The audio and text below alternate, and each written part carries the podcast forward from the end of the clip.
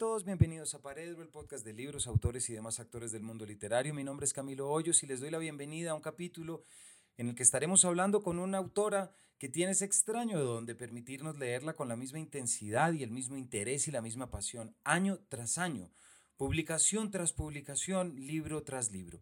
Me refiero a Rosa Montero, a la autora española Rosa Montero, quien recientemente publicó El peligro de estar cuerda, un libro que no es una novela, pero es un texto en el cual explora las raíces de la mente creativa, de lo que es la creación y por supuesto se mete de lleno en la ficción y nos explica la forma como la ficción nos puede cambiar desde dentro y cómo ha cambiado ya a tantos otros.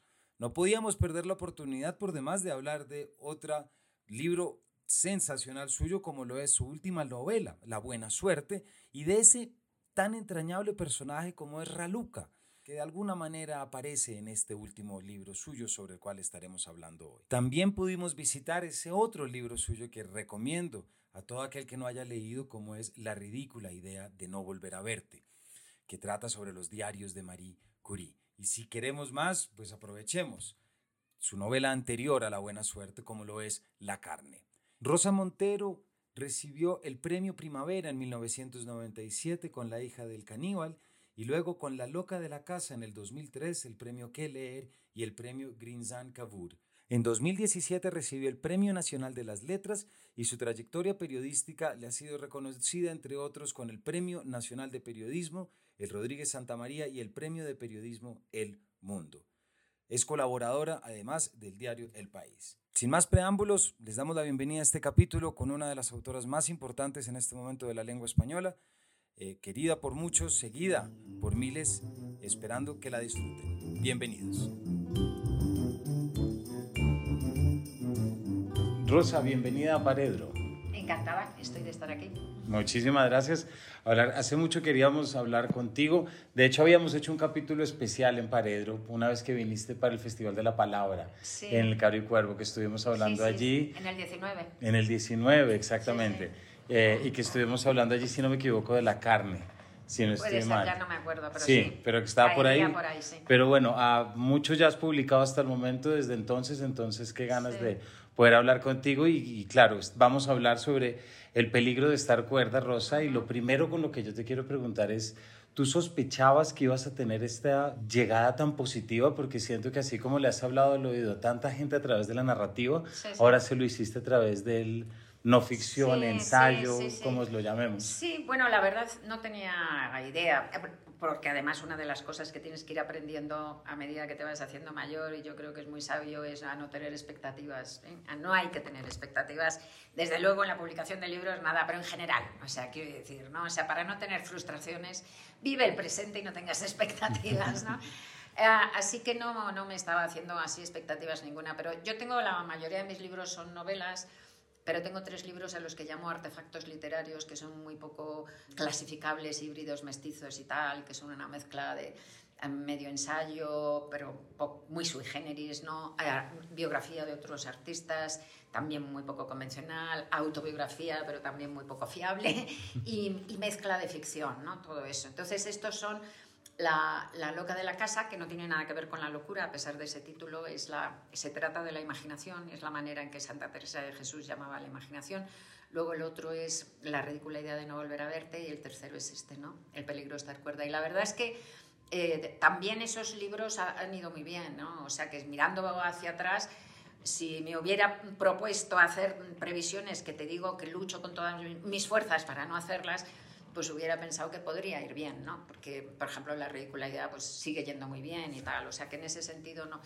Pero sí que me ha sorprendido, lo que sí que me ha sorprendido mucho, porque además tú escribes los libros porque los necesitas escribir. Uno tiene que escribir el libro que necesita escribir. Y, y, y, además, en alguna medida, este libro, lo siento para mí que es como el libro de mi vida, porque contesta preguntas que me han estado retumbando dentro de mi cabeza desde que era pequeña, ¿no? Y persiguiéndome y atormentándome a veces y fascinándome en otras ocasiones, ¿no?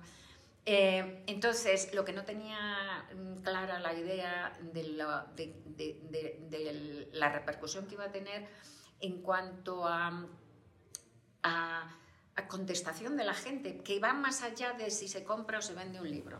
¿eh?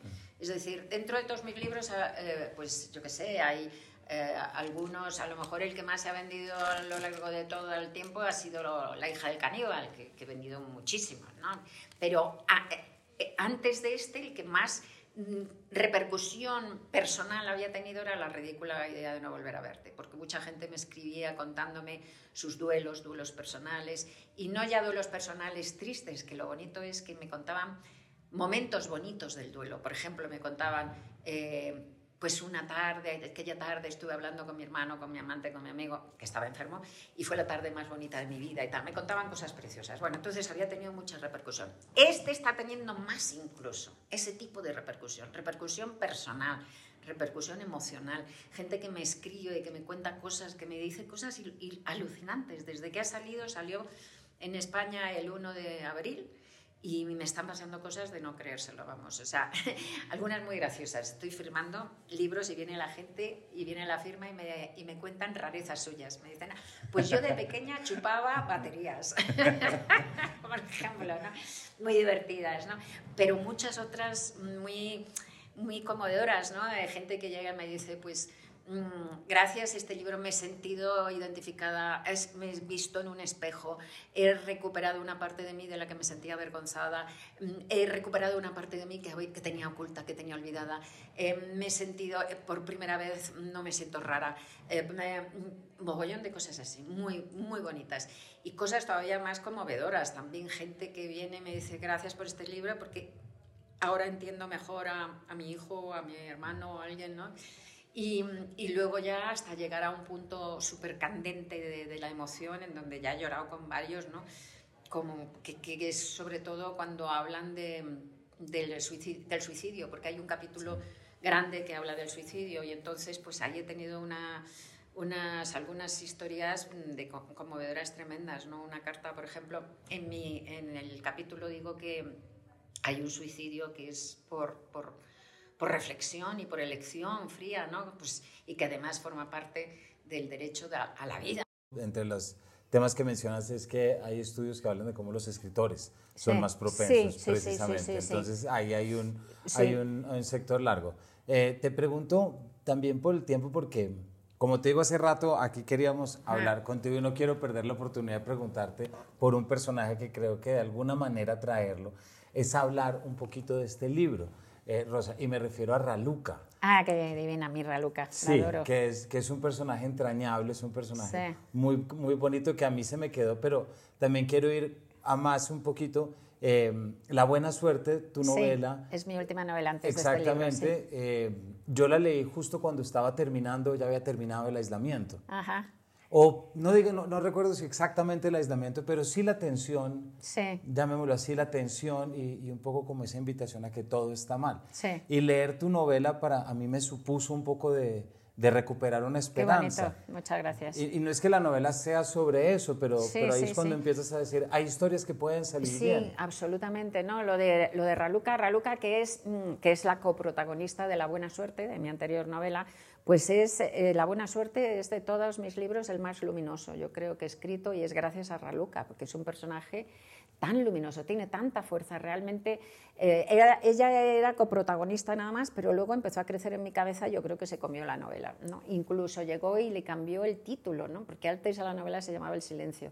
Pero de repente, mientras la iba, iba tomando notas, iba creciendo la novela en mi cabeza, escuché a Raluca decir dentro de mi cabeza, ¿no? decir esto. Eh, Raluca tiene una vida, como sabes, pero vamos a explicarlo, ¿no? Tiene una vida terrible, ha sido mm, abandonada de niña en un banco, en un parque, mm, ha estado en orfanatos, están acogidas, bueno, una vida muy difícil y muy difícil.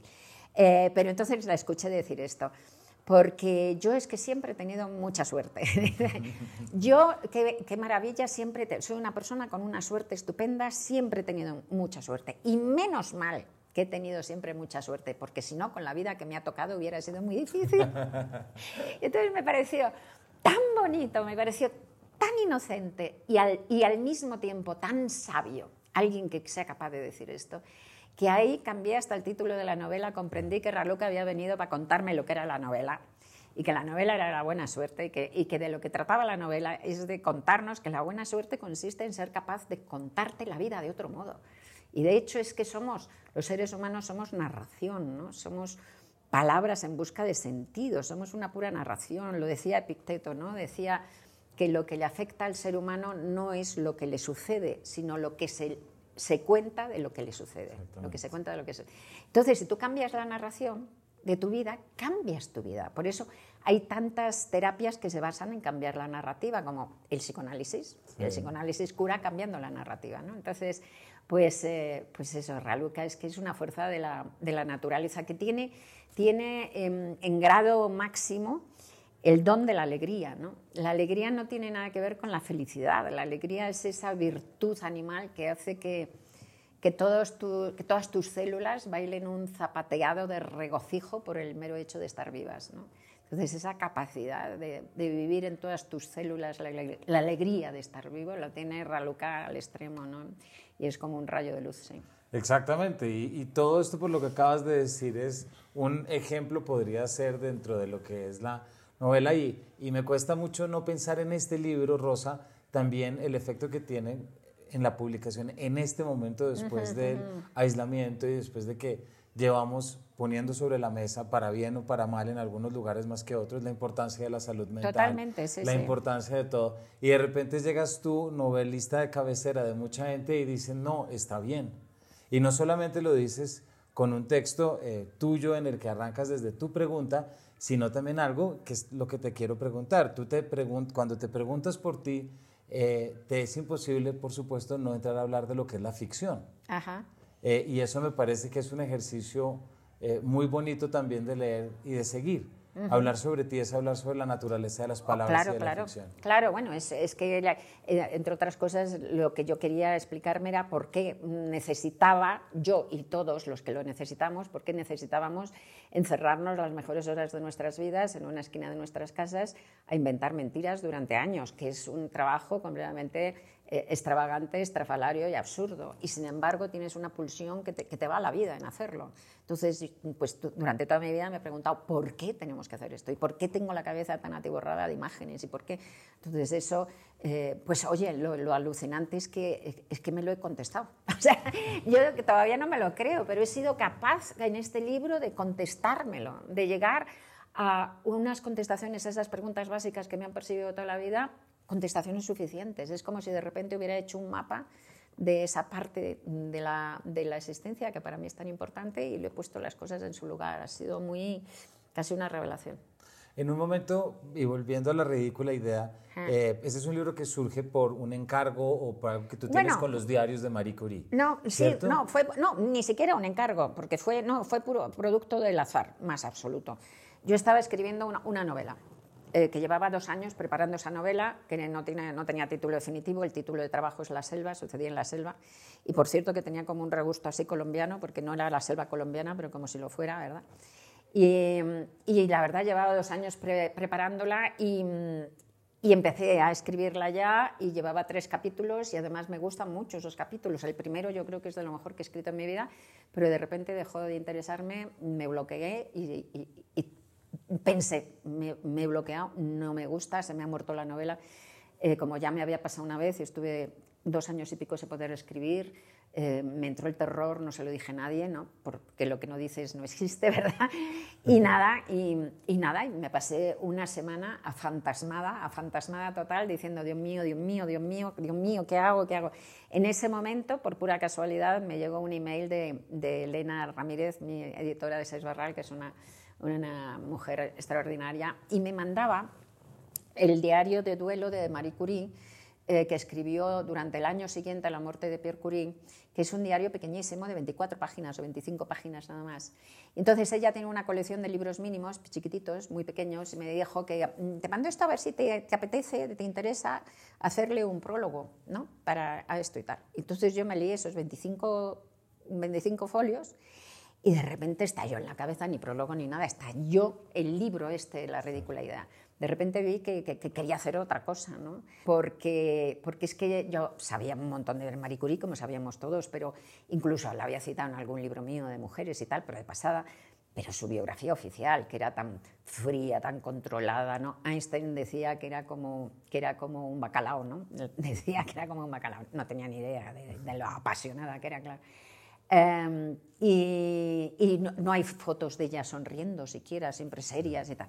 Y de repente leo este diario de duelo que era un verdadero aullido de dolor, o sea, salvaje, animal. Y dije, pero hombre, esta mujer es mucho más grande de lo que yo me pensaba, es mucho más compleja, es mucho más humana. Y de repente vi que yo estaba en uno de esos momentos de la vida, en una de esas mesetas que de cuando en cuando, cuando vas creciendo, vas parándote ahí, que te paras y empiezas a mirar alrededor y dices, estoy haciendo la vida que quiero hacer, eh, lo que pienso de verdad es lo que pienso o son ideas adquiridas.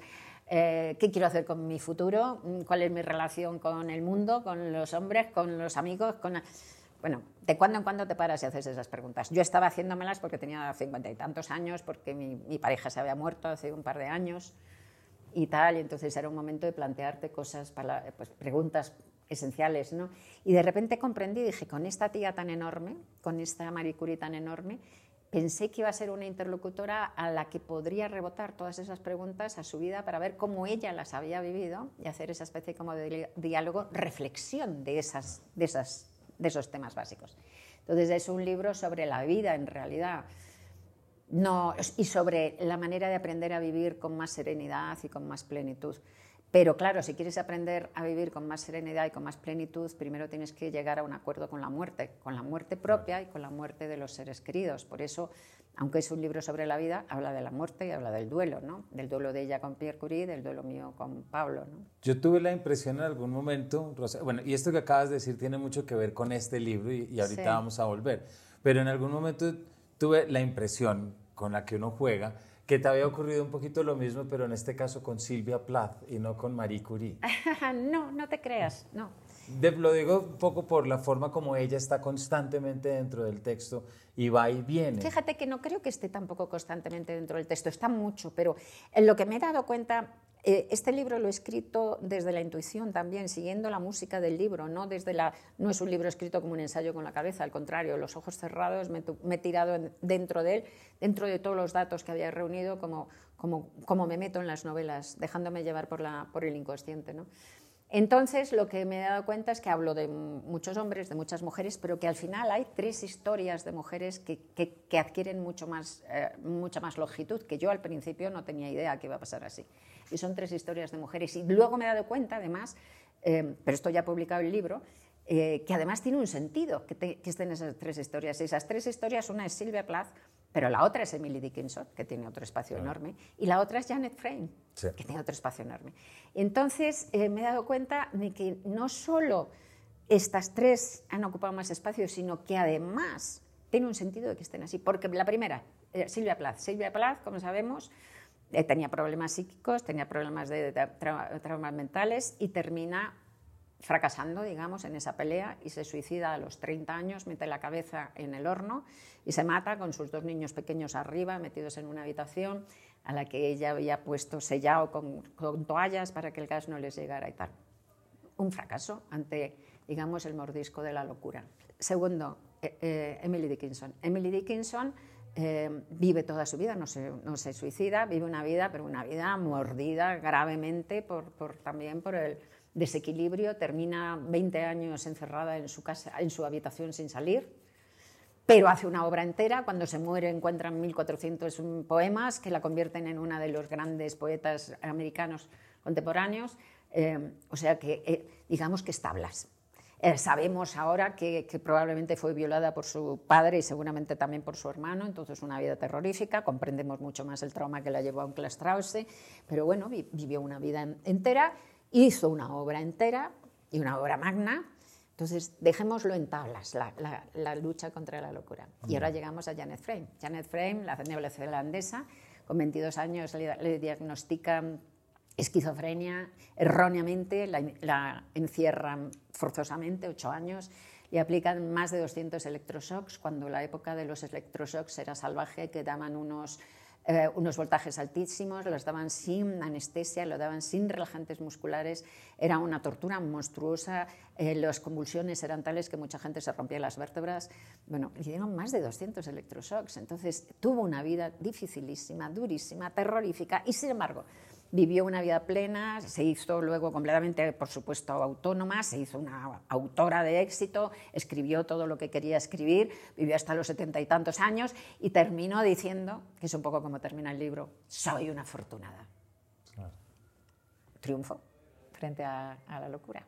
Entonces, de repente me di cuenta, esto me, lo, me di cuenta después de que publiqué el libro, que eran las tres que había, eran tres casos de fracaso, tablas y triunfo. Y además muy bonito que sean esas reflexiones y revelaciones después de publicar el libro. Sí, sí, sí. ¿Cierto? Y, y, la forma como, como de repente se te aparecen. Sí, sí, sí. Eh, y sin embargo, parecería que lo he hecho a propósito porque está también ordenado y también.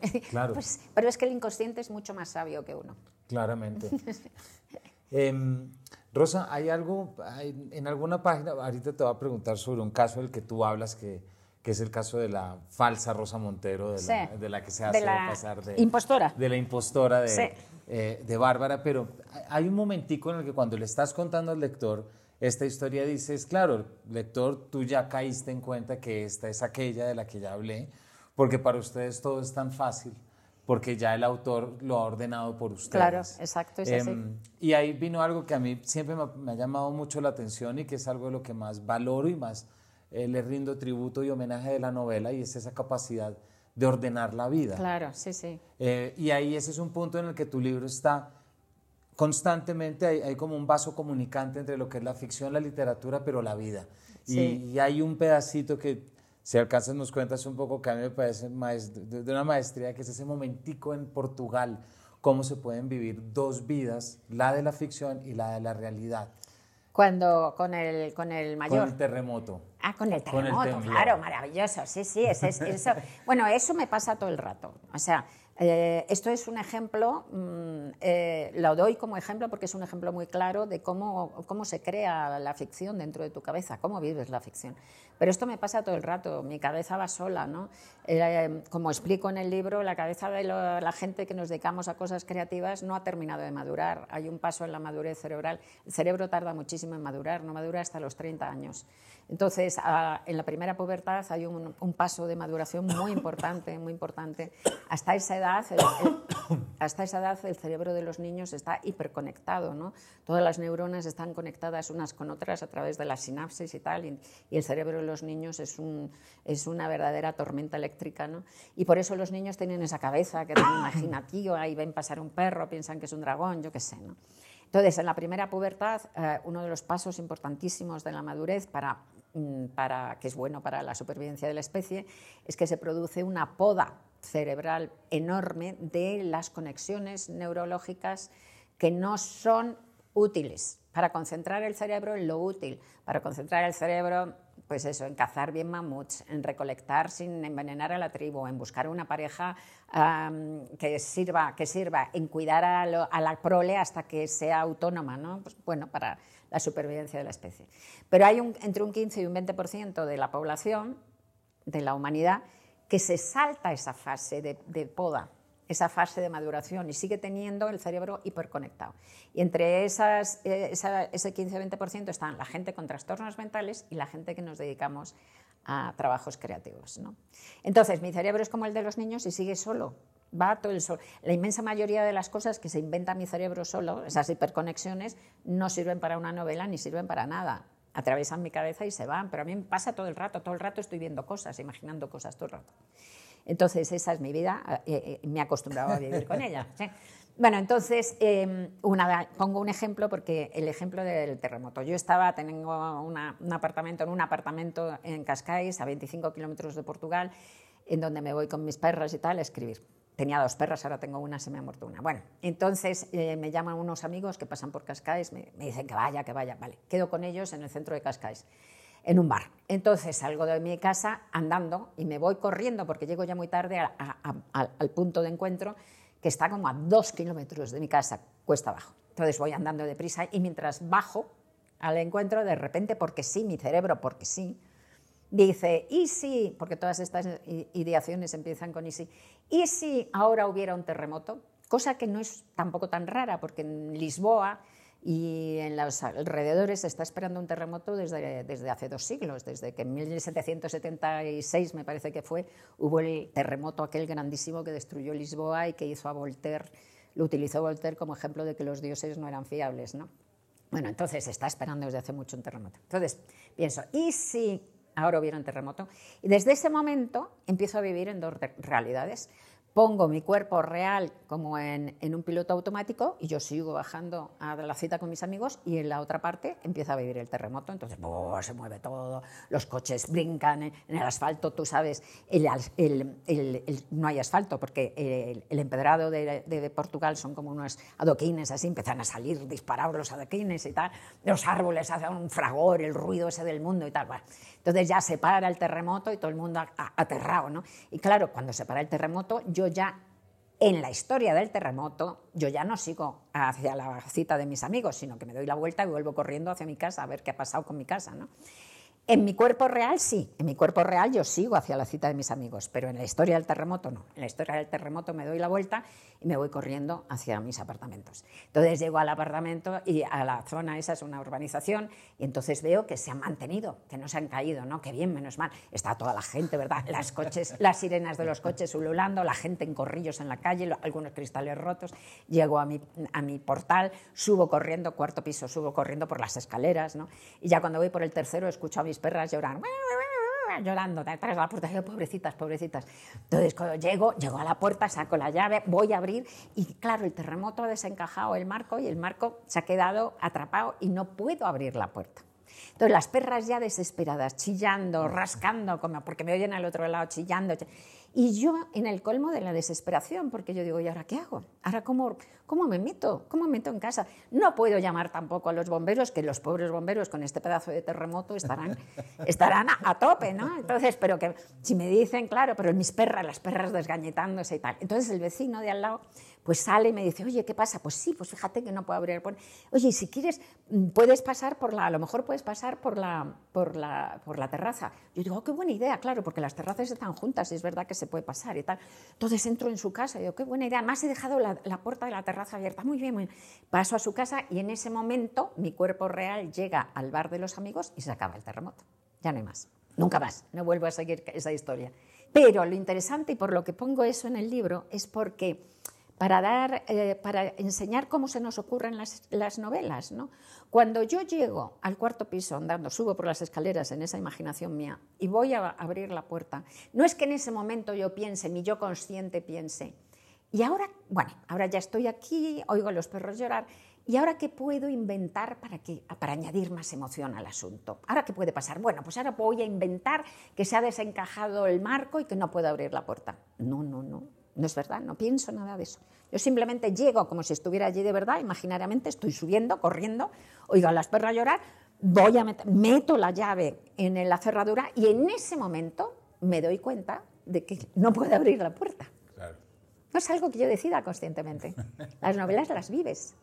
Son vidas paralelas, ¿no? Entonces, por eso cuento la historia del terremoto, ¿no? Para el libro, Rosa, tú tomas dos o tres, pero dos eh, claramente reconocibles fuentes, digámoslo así, que es por un lado una cantidad de libros e investigaciones de neurociencia, ¿cierto? En el que ya tú decías al inicio que te interesa mucho la ciencia. Luego, lo que ya hemos hablado, que es un poco la ficción y experiencias desde la ficción, de, ah. que, de lo que esto lleva. Em, nos muestras algo en lo que yo creo que todavía... Eh, Rosa, el lector promedio eh, no ha caído en cuenta y me quiero preguntar por qué no, ¿cierto? Que es esta íntima relación que existe entre la literatura y la vida. Ah, bueno. que yo podría decir, sí, me entretiene, me distrae, esa cantidad de mentiras sanas, me gusta llamarlas porque un libro nunca distrae a nadie de nada, es decir, em, pero tú lo que haces es demostrar ya desde estos dos componentes, uno que llamemos es el intuitivo, es decir, el que ya nos hemos construido desde la poética, pero otro que ya es la ciencia dándonos la razón a una cantidad de cosas que también siempre se habían dicho es cuestión de locos. Sí, sí, sí. sí. ¿Cierto? Sí, sí, sí, sí. Bueno, no sé, para mí verdaderamente, yo creo que son en realidad, hay tres partes, ¿no? Una, la que tú dices de los expertos, que no son solo la neurociencia y tal, médicos expertos en, adicciones, por ejemplo, y cosas raras, también psiquiatras, también psicoanalistas, ¿no? Eh, luego está el otro, el otro bloque que serían efectivamente las biografías de otros artistas y lo que ellos han reflexionado sobre sí mismos. Y luego está otro bloque que es la auto, autoindagación. La autoindagación es una vía de conocimiento extraordinaria, no solo para esto, sino para todo. Si tú, tienes, si tú quieres saber sobre la condición humana, si te interesa enterarte de indagar qué es la condición humana, la primera fuente que tienes eres tú mismo. ¿no?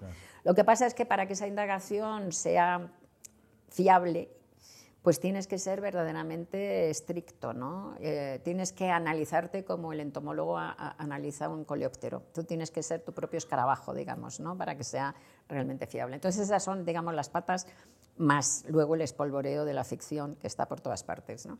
Las patas del conocimiento del libro. Entonces, eh, yo para mí que la vida, la vida Em, una cosa que es muy importante, y no sé si es, eh, no sé, es que no sé muy bien si he entendido muy bien tu pregunta, pero una cosa que es muy importante en el libro es, eh, y que es muy importante en mi vida y que es evidente en todas mis novelas es que yo no me fío de la realidad, en absoluto. Yo no me fío en absoluto de la realidad. Para mí la realidad no es, no es nada fiable, es un telón tembloroso que se puede disolver en cualquier momento y además es lo que llamamos realidad está absolutamente permeado de imaginación y de fantasía y de, mentiras imaginarias. ¿no? Bueno, yo es que, claro, cuando tuve eh, con 16 años mi primer ataque de pánico, me fui de la realidad, ¿no? de alguna manera. Entonces, ¿cómo me voy a fiar? De repente estaba en la casa de la casa familiar, porque con 16 años vivía en la casa de mis padres, ¿no? en, un, en, el comedor a las 11 de la noche que estaba vacío y de repente el comedor hizo así y se fue al otro, la realidad hizo así y se fue al otro lado de un túnel negro largo. ¿Cómo me voy a fiar de la realidad si desaparece de repente? ¿no? Pero aparte de eso, es que verdaderamente no, no es nada fiable. Yo creo que eh, lo que llamamos realidad es una construcción imaginaria en, muchos sentidos. Por ejemplo, cuando yo recuerdo algo que, que, pasó hace algún tiempo, pues muchas veces no sé si lo he vivido de verdad, si me lo he imaginado, si me lo han contado, si lo he leído, si lo he escrito, si lo he soñado. Y todas esas posibilidades tienen la misma sensación vivencial para mí. ¿no? Y yo creo que esto le pasa a mucha gente y que tiene incluso ingredientes, eh, sin duda genéticos, hablando de la genética. ¿no? Mi madre, por ejemplo, que era una artista impectore y maravillosa, solo que por su clase social no pudo desarrollarlo, pero una artista. Sus dos hermanos son pintores, ella dibujaba de maravilla. Eh, y no pudo ser más que ama de casa. Bueno, pues eh, mi madre, yo le contaba, por ejemplo, una cosa que me había pasado a mí, a los seis meses me lo contaba como si le hubiera pasado a ella. Entonces, esa cosa plástica que tiene la realidad, resbaladiza y tal. Entonces, para mí la ficción, lo que te he dicho antes, la, escribir es vivir. ¿no? Entonces, yo, yo cuando escribo una novela vivo en la mitad en esta vida real y la mitad en la novela. Realmente es, una, es otra vida. Y a medida que va avanzando la escritura de la novela y si todo va bien, tienes a veces la sensación, si todo va bien, en la recta final tienes la sensación de que vienes a esta vida real solamente a comer y a dormir. A veces no. Claro. Y que tienes la literatura precisamente como un espacio para reflexionar. Creo que el tiempo se nos está acabando. Se nos ha acabado, sí. Pero eh, solamente quisiera, quisiera cerrar, Rosa, eh, poco preguntándote algo que tiene que ver con esto, con lo que estamos hablando. Me pregunto, Tú traes una cantidad de autores con los que dialogas, ¿cierto? Desde Nietzsche empezando, pero muchos otros. Em, y me pregunto cómo, qué hubieran sentido si supieran, como nosotros sabemos, que la neurociencia y muchas otras cosas sí les daban la razón y que no era una cuestión de intuición o de mera sensibilidad. Pues no sé qué hubieran sentido, creo que se hubieran sentido, creo que algunos de ellos se hubieran sentido más, más acompañados, menos solo, menos, estigmatizados, ¿no? Eh, menos infelices probablemente, sí. Y yo creo que esa es la ventaja que tenemos ahorita de darnos cuenta que todo aquello de lo que se le achacó de en este país de hippie, mamerto, de raro, ¿cierto? Como todas aquellas eh, juicios que de alguna manera estaban diseñados para, para arrinconar esas sensibilidades distintas, distintas eh, en el que aparece siempre, y que no lo hemos hablado, pero que aparece esa famosa frase de Dalí, la única diferencia entre un loco y yo es que yo no estoy loco, intentando lidiar, lidiar con eso, con tantos regaños y castigos que eso supuso para tanta gente y tantos niños en colegios, niños y niñas Sigue pasando, ¿eh? tenemos que, intentar normalizar la rareza, porque la normalidad no existe, lo que es normal es ser raro. Exactamente. Rosa, muchísimas gracias por este rato. Muchas gracias a ti. Y a todos ustedes, hemos estado hablando del peligro de estar cuerda de Rosa Montero, que ya con todo esto saben por qué hay que ir a encontrar, a comprar y por supuesto a leer. Muchísimas gracias y nos vemos en una próxima edición de este Paredro.